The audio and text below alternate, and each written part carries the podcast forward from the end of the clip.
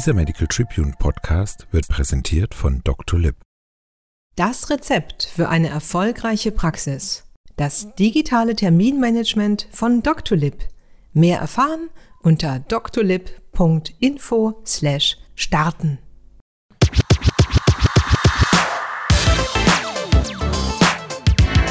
DocTales – Geschichten für die Praxis. In dem Podcast der Medical Tribune dreht sich alles um den Alltag niedergelassener Ärztinnen und Ärzte. Dr. Sascha Gerken, Arzt und Medizinjournalist, und der angehende Allgemeinmediziner Sebastian Alsleben reden mit Kolleginnen und Kollegen über Spaß, Frust und aktuelle Herausforderungen in der Praxis.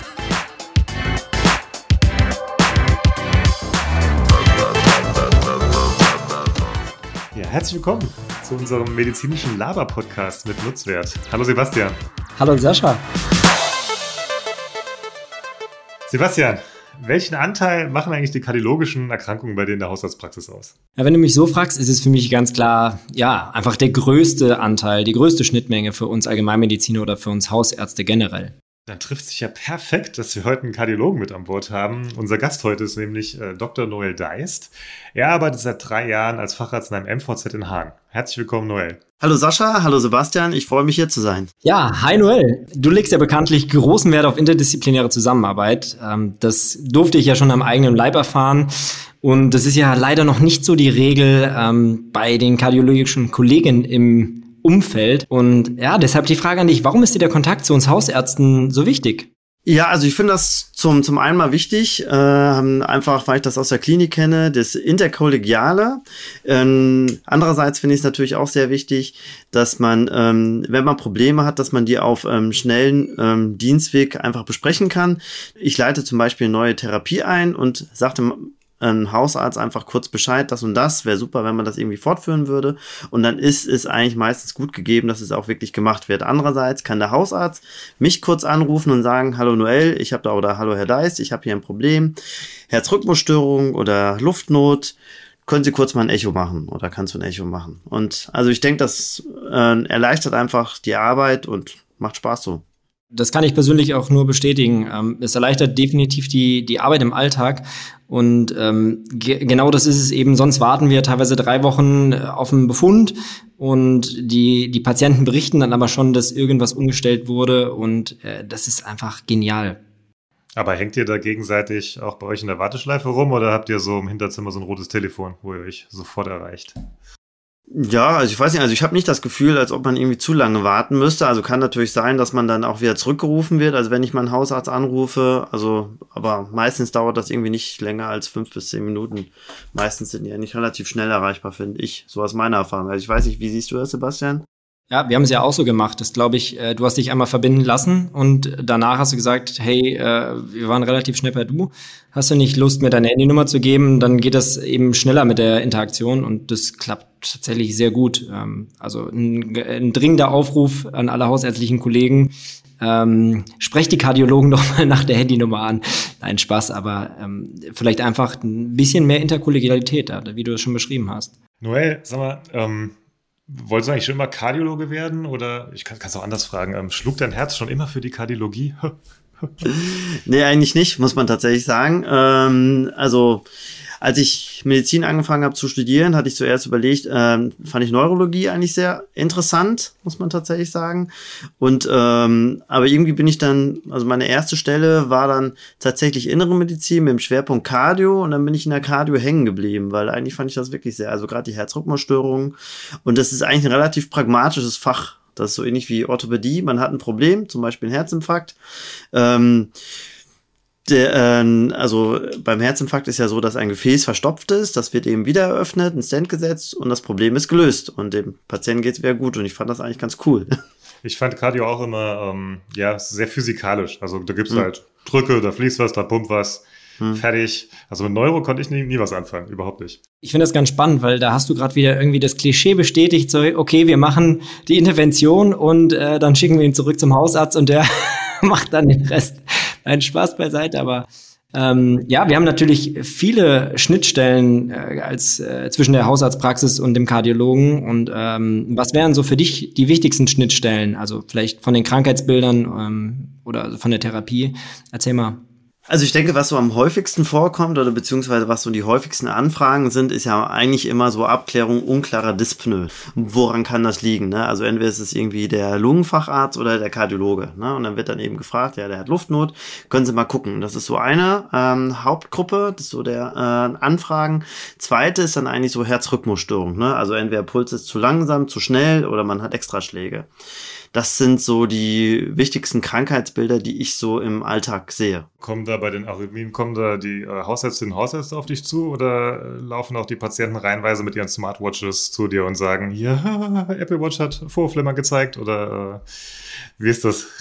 So tatsächlich hau hauptsächlich eigentlich die Hausärzte, aber das ist gar nicht mal so selten, dass Patienten dann auch nochmal gucken, äh, vorbeischauen und dann sagen, hallo, meine Apple Watch sagt das und das. Oder äh, ja, ich habe immer so ein Stolpern. Ne? Das ist auch nicht selten, aber ähm, tatsächlich das Gros der Patienten wird von den Hausärzten geschickt. Das kann ich nur bestätigen, weil die laufen dann nämlich erstmal zum Hausarzt, also zu uns Hausärzten, und wir schicken sie dann zu den Kardiologen, wenn wir es dann irgendwie zu interpretieren wissen, was dieses Smartwatch da ähm, ausgeworfen hat. Deswegen, was hältst du denn von diesen äh, Smartwatches? Nur vielleicht ganz kurz angerissen, weil interessiert mich jetzt auch mal. Also eigentlich sind die ähm, technisch sehr gut, muss man unterm Strich sagen. Ne? Ähm, und ich habe die auch früher belächelt, so vor drei, vier Jahren. Aber man, äh, die beruhen ja auf zwei unterschiedlichen Techniken. Also entweder eine Fotoplätismographie, äh, also dass sie im Endeffekt durch ähm, Blutstrom in der Haut messen und äh, je nach Systole, äh, Diastole, also sprich nach dem unter, äh, unterschiedlichen Blutfluss, können die eben den Puls messen oder durch ein EKG. Ne? Die Apple Watch hat zum Beispiel beide Techniken und äh, es ist eigentlich immer die, äh, die EKG-Technik ist eigentlich immer zu bevorzugen. Man hat damit eigentlich wirklich ein gutes EKG und eine gute Arrhythmie-Diagnostik. Die Apple Heart Study, die äh, war ja über 300.000 Probanden haben daran teilgenommen. Also die Qualität ist tatsächlich nicht schlecht und sie muss eben immer durch einen Arzt validiert werden. Aber die Apple Watch sind so gut, dass sie tatsächlich auch in die kardiologischen Leitlinien mit aufgenommen worden sind. Jetzt ist natürlich die Frage, ist eine Apple Watch EKG besser als ein hausarztbefundetes EKG? das kann man natürlich tatsächlich sagen. Nein. Das hängt von der Qualität des Hausarztes ab, würde ich sagen. Aber äh, das liegt an mehreren Faktoren, weil nämlich äh, man hat meistens immer nur ähm, eine Ableitung. Ne? Und äh, tatsächlich traue ich dem Hausarzt normalerweise schon eher zu. Ne? Aber klar, es gibt auch bestimmt manche Hausärzte, da ist die Apple Watch der Arrhythmie-Diagnostik besser. Wie, wie viel EKG muss denn ein Hausarzt oder eine Hausärztin deiner Meinung nach können? Also reicht das, ein STEMI zu erkennen oder ein Vorflimmern oder äh, ein AV-Block dritten Grades oder geht's da deutlich ins Eingemachte? Ich denke, das reicht schon. Also wenn die Hausärzte schon Vorhofflimmern und einen AV-Block dritten Grades sicher erkennen, das wäre schon super. Das ja, genau, das finde ich aber gerade spannend, dass du das so, so einwirfst, weil äh, ich hatte mir in, in der Vorbereitung auf diesen Podcast genau das eben auch rausgeschrieben, dass ich gesagt habe, äh, das wäre doch ein, ein toller Appell, weil es für mich auch einfach wichtig ist, äh, die EKG-Befundung, dass ähm, als ganz klare, ganz klarer Verbesserungsvorschlag für uns Hausärzte, dass wir, dass wir da einfach noch mehr tun, uns weiter fortbilden, weil ähm, natürlich in der in der Gefahrensituation, wie du schon sagst, ein STEMI äh, beziehungsweise ein AV-Block dritten Grades einzuschätzen, aber äh, darüber hinaus, ne, auch äh, ein N-STEMI, ähm, ob es T-Negativierungen, ob es ST-Senkungen sind oder auch Rhythmusstörungen, ah, weiß ich nicht. Ich glaube, das kann man schon, wenn man so ein bisschen up-to-date bleibt, sich, sich anlesen und immer wieder äh, so refreshen, würde ich sagen. Wie siehst du das? tatsächlich heute noch irgendwie äh, ist mir von der ähm, Praxis eine Patientin geschickt worden, die waren, ähm, die war in Aufruhr und dann, dann durfte die Patientin auch endlich nicht weggehen und haben gesagt, ja, schnellstmöglich zum Kardiologen, dann wurde sie zu mir geschickt. Dann haben sie das, äh, das EKG natürlich nicht mir geschickt, sondern irgendwie der Augenklinik, wo sie morgen irgendwie einen grauen Star operiert bekommt. Und naja, tatsächlich hatten die Hausärzte, das habe ich im Nachgang dann erfahren, hatten gedacht, die hätte Vorhofflattern mit einer 2 zu 1 Überleitung, aber die hatte Vorflimmern gehabt mit einer Frequenz, ich glaube, von 100 oder so. Also, war alles dann alles halb so wild. Ich wollte gerade sagen, also dann ist man erstmal in Alarm, Alarmstimmung. Aber genau das ist eben das, was, was ich auch äh, wichtig finde. Also so, wo sind die Grenzen für uns Ausärzte? Du hast ja schon gesagt, wir, wir decken natürlich einen sehr breiten Teil ab. Ähm, aber die, die Frage ist, was ist denn relevant? Und ich meine, wenn wir uns die, die Statistiken anschauen, dann ist es einfach die Todesursache Nummer eins in Deutschland. Ähm, und wenn man sich die Top 10 anschaut der, der Todesursachen, dann sind davon einfach fünf kardiologischer Genese. Und äh, deswegen finde ich schon, dass es irgendwie für uns ein, ein, ein relevanter Bereich ist. Ähm, wo würdest du denn so die Grenzen der Hausärzte sehen? Also ähm, ich meine, klar, Echo zum Beispiel ist nicht abrechenbar, aber ich weiß noch, wir haben mal über ein Fast Sono gesprochen, echokardiografisch. Ähm, wie siehst du das? Ja, also ähm, ja, nee, also ich bin gerade überlegen. Ähm, also äh, einmal noch EKG. Ich denke, Vorflimmern sollte man erkennen können äh, und AV-Block 3 sollte man eigentlich auch erkennen können. Alles, was so ein bisschen, ob man jetzt eine AV-NRT, man sollte eben wissen, dass eine Herzfrequenz dauerhaft von über 150 doof ist, ne? und irgendwie eine Frequenz von unter 40 auch irgendwie langfristig, ne? So, jetzt muss und, ich echt mal, jetzt muss, jetzt muss ich gerade reinkrätschen. Du hast gerade AV-NRT gesagt. Äh, ganz ehrlich, ich finde Kardiologie das ist so mit das, das der Fachbe äh, Fachbereich mit den meisten Akronymen unter allen medizinischen Fachrichtungen. Also ich kenne, äh, kann sein. also ohne Scheiß, da könnte man ähm, schon fast eine ähm, Fanta 4 Version mit MFG machen mit nur kardiologischen Wörtern. Also ich habe Kannst du mal anfangen mit ACB, VRF und PAH, ICD, TE, PAVK, EKG, BNP, NOAK, KK, HWI, NÜHHH. Ist doch ganz cool, oder? Oh mein Mega, Gott. ne? Das, das, geht viral. Auf jeden Fall. Auf jeden Fall. Nein, aber wo, äh, versteht ihr, also ver verstehen dann Hausärzte und Hausärztinnen auch, wenn im Brief äh, auf der NRT steht äh, oder ähm, weiß ich nicht. Also es ist ja schon eine Flut an Akronymen, Sebastian. Ja, also ich glaube, also ich habe noch keinen Brief mit mit äh, zu vielen Akronymen bekommen. Das, und letztendlich ist es ja für uns, wenn irgendwas drinsteht, wo was du nicht verstehst, dann äh, muss man sagen, auch wie Hausärztin, dann google ich es halt. Ähm, letztendlich musst du einfach nur wissen, wie du es einordnest, würde ich sagen. Also wenn er, wenn jetzt zum Beispiel, wenn der Brief dann kommt und da steht drin, irgendwie der Patient hat äh, eine AVRNT, dann äh, NRT, guck mal, jetzt sage ich schon falsch, äh, dann muss man sagen, äh, dass so Re-Entry Tachykardien einfach, also das übersteigt einfach meine Kompetenz als Hausarzt dann auch einfach. Ne? Das muss man einfach sagen. Ich weiß nicht, wie, wie du das siehst, Noel. Ähm, das sind so Sachen klar und die Akronyme schon. Das ist ja beispielsweise HWI, Herzinfarkt, äh, ne? also Hinterwandinfarkt beziehungsweise Harnwegsinfekt. Da muss man zweimal drauf schauen, von wem die, der Brief dann ist, ob das der Urologe war oder der Kardiologe. Ähm, aber grundsätzlich finde ich das schon in Ordnung, Akronyme zu verwenden. Also ich, ich war mal auf einem Allgemeinmedizinkongress ähm, mit so stundenlangen Seminaren und da ging es um Fettleber. Und da hat der Referent eine halbe Stunde lang über Nash geredet. Wirklich halbe Stunde, alle so, ja, so genickt. Und irgendwann kam so eine Zwischenfrage, ja, wofür steht das eigentlich? Von, da war nur Allgemeinmedizinerin, Allgemeinmediziner, also selbst so inzwischen geläufige Akronyme. Also ich weiß gar nicht, ob du als Kardiologe jetzt weißt, was Nash ist. Nicht alkoholische Fettleber, glaube ich, ne? Ja, stimmt. Wow. Ja stark. Da, da kommen wir doch zu dem nächsten Vorurteil, ähm, und zwar was die Kardiologen angeht, äh, bezüglich dieser äh, Scheuka Scheuklappenmedizin. Das ist natürlich jetzt sehr polemisch formuliert, aber äh, das, das habe ich mir auch so überlegt, dass, ähm, was ich mir von den Kardiologen wünschen würde, ne? wenn man das, wenn ich das jetzt mal so vorweggreifen würde.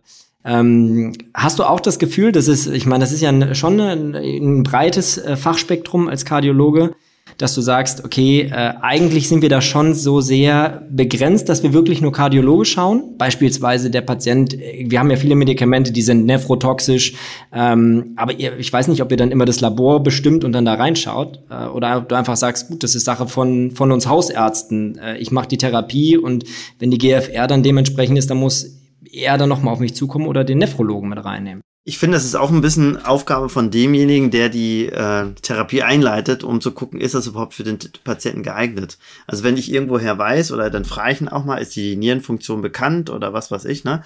Ähm, also wenn es irgendwie um also Medikamente geht, also meistens ist ja die Einschränkung der Nierenfunktion, dann ist es, finde ich, auch mit meiner Aufgabe, wenn ich es verschreibe oder empfehle das Medikament, dass ich dann in einer reduzierten Dosis oder ein Alternativprodukt gebe. Na, also das wäre dann irgendwie zu viel abwälzen. Wie empfindest du das? Machen das viele Kollegen auch von dir? Also, weil du bist ja mehr da, sagen wir mal, in den, im, im Kardiologen-Thema drin. Ist das so? Ähm, also was ich mitbekommen habe tatsächlich, dass es in, in manchen Kliniken häufig so ist, dass die, äh, da bin ich auch manchmal erschreckt, da werden die Patienten wegen irgendeiner, dann werden die eingewiesen, von, von mir zum Beispiel wegen der kardiologischen Sache, ne, also irgendwie Verdacht auf KK, dann wird der Katheter gemacht, dann werden die einen Tag später wirklich so eine alte Dame wieder auf die Straße gesetzt und äh, oder irgendwie und dann ähm, nach zwei Tagen und die weiß noch gar nicht mal, wie sie sich zu Hause versorgen soll, die ist dann irgendwie plötzlich schlecht geworden das ist dann wirklich manchmal irgendwie sehr kurz gesprungen. Ne? Also ähm, finde ich schade eigentlich, muss ich es tatsächlich sagen. Aber so von den anderen kardiologischen Kollegen kann sein, kann ich aber nicht so beurteilen, ob die wirklich nur so sind und dann irgendwie wirklich alles im Haushalt so überlassen. Ich weiß nicht, was sagst du denn, Sebastian? Tatsächlich finde ich wirklich, das hängt, hängt von dem kardiologischen Kollegen ab. Also muss ich leider ganz klar so sagen, das Bild mit der Klinik kann ich auf jeden Fall teilen. Wobei man sagen muss, dass natürlich auch der, der Druck, glaube ich, einfach ein anderer. Da steht das Medizincontrolling hinter. Ähm, und die sagen, der Patient äh, hat eben drei, drei Tage, die er liegen darf oder nicht mal zwei Tage nach der Kuro, ähm, nach dem Herzkatheter. Und da muss er wieder raus. Aber ähm, das ist ganz, ganz unterschiedlich. Also, wie gesagt, ich finde, bei dir ist es eben sehr, sehr breit gefächert, aber ich kenne es auch anders. Darf ich das hier so sagen? Du darfst ja alles sagen, Sebastian. Okay. Für mich ist noch nicht so ganz klar, wenn ich, wenn ich, wenn wir jetzt schon mal sprechen, also, also worin sollten wir uns denn dann noch weiterbilden? Also auch beispielsweise DMP. Ich meine, wir machen im DMP, KHK, äh, letztendlich untersuchen wir den Patienten, wir, wir nehmen Blut ab, wir kriegen einen neuen Wert. Theoretisch müsste man irgendwie die Statintherapie erweitern um ECT-MIP oder sonst irgendwas, weil es nicht ausreicht oder von Simvastatin auf Atorvastatin. Aber letztendlich, ich weiß nicht, wie du es äh, mitbekommst, aber auch aus der eigenen Erfahrung, meistens, wenn irgendwas nicht gut ist, schicken wir weiter. Äh, sollten wir da nicht viel mutiger sein als Hausärzte? Also dafür sind ja die, die äh, diese DMPs gedacht und dass man dann wirklich äh, auch der Patient selber ein bisschen mehr drauf achtet, weil er weiß, dass er kontrolliert wird. Zum Kardiologen tatsächlich wird er ja meistens irgendwie nur einmal im Jahr geschickt, muss man unterm Strich sagen. Ne? Also diese äh, so aus meiner Sicht, also das Gros der Therapie machen häufig sowieso eigentlich die Hausärzte, ne? weil dann sagt der Patient im Hausarzt, oh, das vertrage ich nicht, dann wird mal umgewechselt. Wie häufig sehe ich, dass der Patient kommt, ich stelle eine Therapie auf, dann sehe ich den ein halbes Jahr oder ein Jahr später und nur die Hälfte von dem, was ich gesagt habe, ist überhaupt umgesetzt worden. Ne? Dann sagt er, hm, ja, sagt er irgendwie, habe ich nicht vertragen oder was weiß ich, oder der Hausarzt wollte es nicht. Aber auf deine Frage irgendwie äh, zurückzukommen, ähm, also ich würde tatsächlich bei vielen Hausärzten würde ich es mir ein bisschen mutiger wünschen, dass sie dann wirklich dann sagen, ja komm, dann mache ich das mal. Ne? Aber genauso gibt es irgendwie 50 Prozent der anderen Hausärzte, die auch selber irgendwie schon relativ viel einleiten, finde ich. Ne? Gibt es eigentlich was, äh, worum du die Allgemeinmedizin beneidest, wo du denkst so, boah, das wäre auch ganz cool, wenn wir Kardiologen da ein bisschen mehr was machen würden? Also was ich eigentlich schön finde in der Allgemeinmedizin ist, dass man so breit gefächert ist. Ne? Also, dass man eigentlich von allem ein bisschen was weiß ne?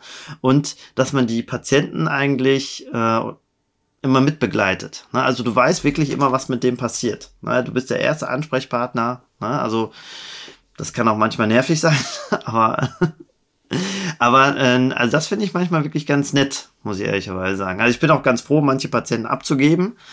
Das will ich gar nicht verhehlen, aber, ähm, aber an sich ähm, finde ich so dieses breite Wissen, das geht am Kardiologen häufig ein bisschen abhanden, ne? weil du blickst wirklich nur noch tunnelmäßig. Ne? Ja, wir, wir haben so eine Rubrik, Noel, die heißt ähm, Quick and Nerdy.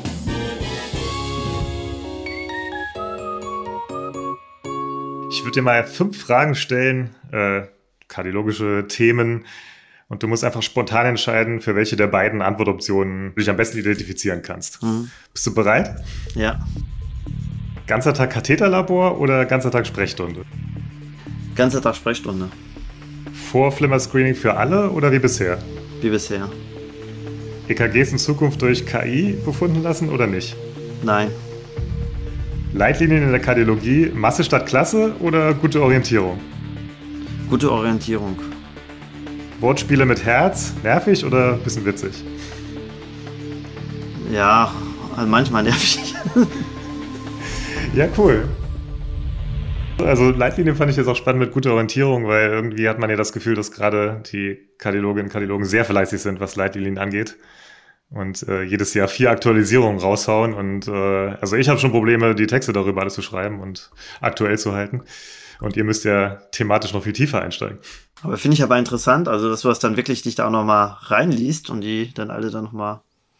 Machst du mehr als viele Kardiologen zum Teil?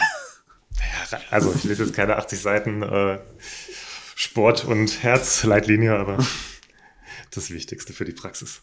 Also wenn wir jetzt schon mal beim Thema sind, worin sollten wir uns weiterbilden? Also auch gerade so als Kardiologen. Es ist ja ähm, gerade Thema Bildgebung. Ähm, wenn wir das jetzt bei euch Kardiologen sehen, Herzkatheter versus nicht-invasive Diagnostik im ambulanten Bereich, äh, wird ja quasi nicht so wirklich was übernommen, bis auf die Myokardzintigraphie bei nicht privaten Patienten, wenn ich richtig informiert bin. Äh, und ich meine, wir sind nun mal Katheterweltmeister und ähm, ja, wie siehst du das? Also was machen wir Hausärzte? Sollen wir quasi direkt in die Klinik, wenn wir da den Verdacht haben, zum Kardiologen? Wie entscheidest du das? Machst du auch erstmal eine Myokardzintigraphie? Jetzt viele Fragen, ich bin gespannt. Also ähm, tatsächlich so, dass ich früher, als ich in der Klinik war, habe ich immer direkt Ne? Also wenn sie irgendwie einen Verdacht hatten oder es ging irgendwie so in die Richtung, dann eher Katheter, ne? muss man tatsächlich sagen.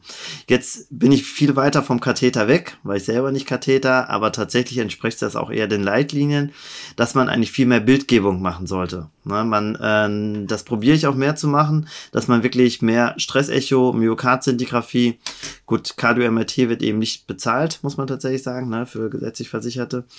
Aber tatsächlich sollte man das eher machen, ne? dass man eigentlich unnötig viele Katheter äh, so vermeidet. Ist ja potenziell auch ein Risiko, dass was passieren kann. Zur Bildgebung fällt mir, fällt mir auch was ein ähm, zum Thema Strain.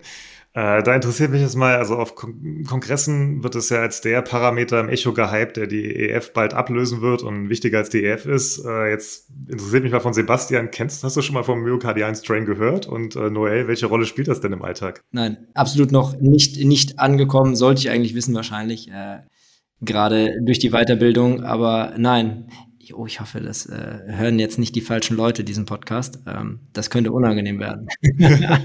also meine Antwort ist eigentlich, ähm, im Alltag hat das eigentlich so gut wie keine Bedeutung. Aber du, kenn, du kennst den also Parameter, also das, oder? Ja, also kennen tue ich das schon und das kannst du eben mit, äh, also mit äh, neueren Echo-Geräten kannst du das eben machen, kannst die Banddickenzunahmen und sowas berechnen äh, auf die Zeit. Aber tatsächlich, und das ähm, kannst eben eine Wandbewegungsanalyse, kannst eben gucken.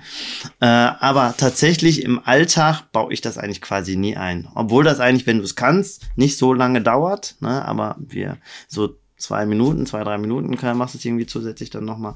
Aber tatsächlich machen wir es quasi nie. Ne? Also, oder sagen nie ist jetzt übertrieben, aber sehr selten. Aber da war ja vorher nochmal die Frage, die hatte ich ja nicht hundertprozentig äh, beantwortet, äh, ob Hausärzte eigentlich auch Echo können sollen. Ähm, Sebastian, das hast du vorher nochmal gefragt, oder ähm, also vom Prinzip her schon, so das Grobe sollen sie können, denke ich, ne? Ähm, und wenn es dann irgendwie ums Detail geht, Klappeneinschätzung, dann schickst du eben zum Kardiologen. Aber dann hast du erstmal für dich als Hausarzt irgendwie so eine Idee davon, ne? Also, wie geht's dem Patient? Ist die EF gut, ne? Oder schlecht? Oder hat er einen riesigen Perikarderguss? Es ist ja auch schwierig, weil wir es, weil wir es nicht ab, abrechnen können. Ne? Also klar, bei den Privaten kannst du es schon, aber äh, gesetzlich ist es, ist es ja eher schwierig und deswegen ähm, kostet das natürlich Zeit. Bei sieben Minuten pro Patient ist es natürlich dann auch wieder so eine Geschichte. Aber ich stimme dir total zu, weil letztendlich steht der Patient ja im Fokus und äh, dann ist es halt auch einfach mal, dass man drüber schauen kann und das dann richtig einordnen kann. Wenn wir uns die Allgemeinmedizin anschauen, kann ja quasi ein, ein Allgemeinmediziner fertig ausgebildet sein, ohne quasi so richtig in der Kardiologie gewesen zu sein. Sei es, dass man eben, natürlich äh, kriegt man es in der Klinik mit, in diesem Pflichtjahr, aber äh, theoretisch mit gastroenterologischem, pulmologischen äh, Fokus kann man das umgehen. Was hältst du davon? Findest du, das gehört schon quasi als Pflichtweiterbildung? Ähm, weil einfach. In die Fahrradsausbildung? Genau. Ja. Mm, ist es tatsächlich so, dass man es komplett umgehen kann, die Cardio? Ja, ne? Ja. Ja. Ja, also ja, ja. meine Frau, die hat, die hat Rheuma, Gastro und äh, Pneumo gemacht in der Klinik und kein Cardio. Also vom Prinzip. Ja, Sie wollte ja, Cardio, aber vom Prinzip aber hast du ja schon wirklich einen großen Nachteil, wenn du es nicht gemacht hast, ne? Und dann später in der Allgemeinmedizin bist. Ne? Also das, ähm, ja, ob man das jetzt irgendwie als Pflichtfach machen kann, ne? Und aber das ist ja die Frage, inwieweit, ähm, ja, weiß ich nicht. Du darfst das Also- schon direkt raushauen. Also go for it. Also habe ich echt tatsächlich keine Ahnung, weil ich wüsste jetzt nicht, ob man zum Beispiel Gastro oder Neuro auch dann irgendwie Pflicht machen müsste oder sowas, ne? Also, Na, wir haben ja eben gesagt, dass, äh, in der Haus, äh, Hausarztpraxis sind viele Patienten mit kardiologischen Erkrankungen und äh, spätestens ja, da- ich weiß, das war ja, haben wir am ja Anfang auch. gesagt, ne? So 20, 30 Prozent hast du gesagt. Ja, ja aber, aber da, ich meine, ich meine, eigentlich, da kriegt man die wichtigen Sachen ja dann auch mit. Also ist die Frage, ob das nicht ausreicht oder ob man es vorher nochmal unbedingt in die Klinik Mhm. packen muss. So, Ich, ich kann es jetzt auch nicht mit Ja beurteilen. Weil ich glaube, du bekommst es später sowieso mit, ne? muss ich ehrlicherweise sagen. Also ich hätte es nicht zwingend reingepackt aus meiner Sicht. Ist die Frage, ob es dann nicht schon zu spät ist, weil ich sag mal, in der Ausbildung bist du ja quasi noch, unterlie unterliegst du ja noch einem gewissen Schutz quasi der Weiterbildung äh, und danach bist du aber quasi selber verantwortlich. Ah, ich meine, ist wirklich nur so eine Frage. Also meines Erachtens äh, Ja, äh, ist es äh, zumindest so ein, so ein eigener Anspruch, aber ähm, ich habe jetzt eigentlich so vom Kardiologen so einen ganz klaren Hardliner. Auf jeden Fall in die Weiterbildung habe ich erwartet, aber dafür bist du zu nett, Noel. nee, da bin ich tatsächlich so zurückhaltend, ja. Ja, Noel, vielen Dank, dass du da warst. Hat uns äh, sehr gefreut, mit dir zu reden. Ja, ich bedanke mich für die Einladung. Hat mir auch sehr viel Spaß gemacht. Ja, schön. Eins, eins ist mir noch ähm, so off-topic aufgefallen. Äh, du heißt ja mit Nachnamen jetzt Deist und ich bin auch, ich bin so froh, dass du den Nachnamen deiner Frau angenommen hast, ganz ehrlich. Also bei deinem äh, alten Nachnamen hätte ich mich nur blamieren können, den auszusprechen. Wie spricht man den denn aus? Mihai Hedji. Okay, siehst du, ich habe mich blamiert. ähm, deswegen wiederhole ich es auch nicht. Aber ich finde es auch übrigens cool, äh, so, deshalb komme ich drauf, dass hier mal drei Männer miteinander reden, die alle den Nachnamen ihrer Frau angenommen haben. Das finde ich ganz nice. Also Sebastian hieß äh, vorher Skoda äh, oder Skoda. Ja, Skoda, aber äh, auch, aber auch schon in sämtlichen Variationen von Patienten gehört. Ja. Und ich habe unter meinem alten Nachnamen, der äh, Bock war, äh, auch viel einstecken müssen als Kind. Von daher war, kam mir das ganz entgegen. Aber ja, ist doch nice. Also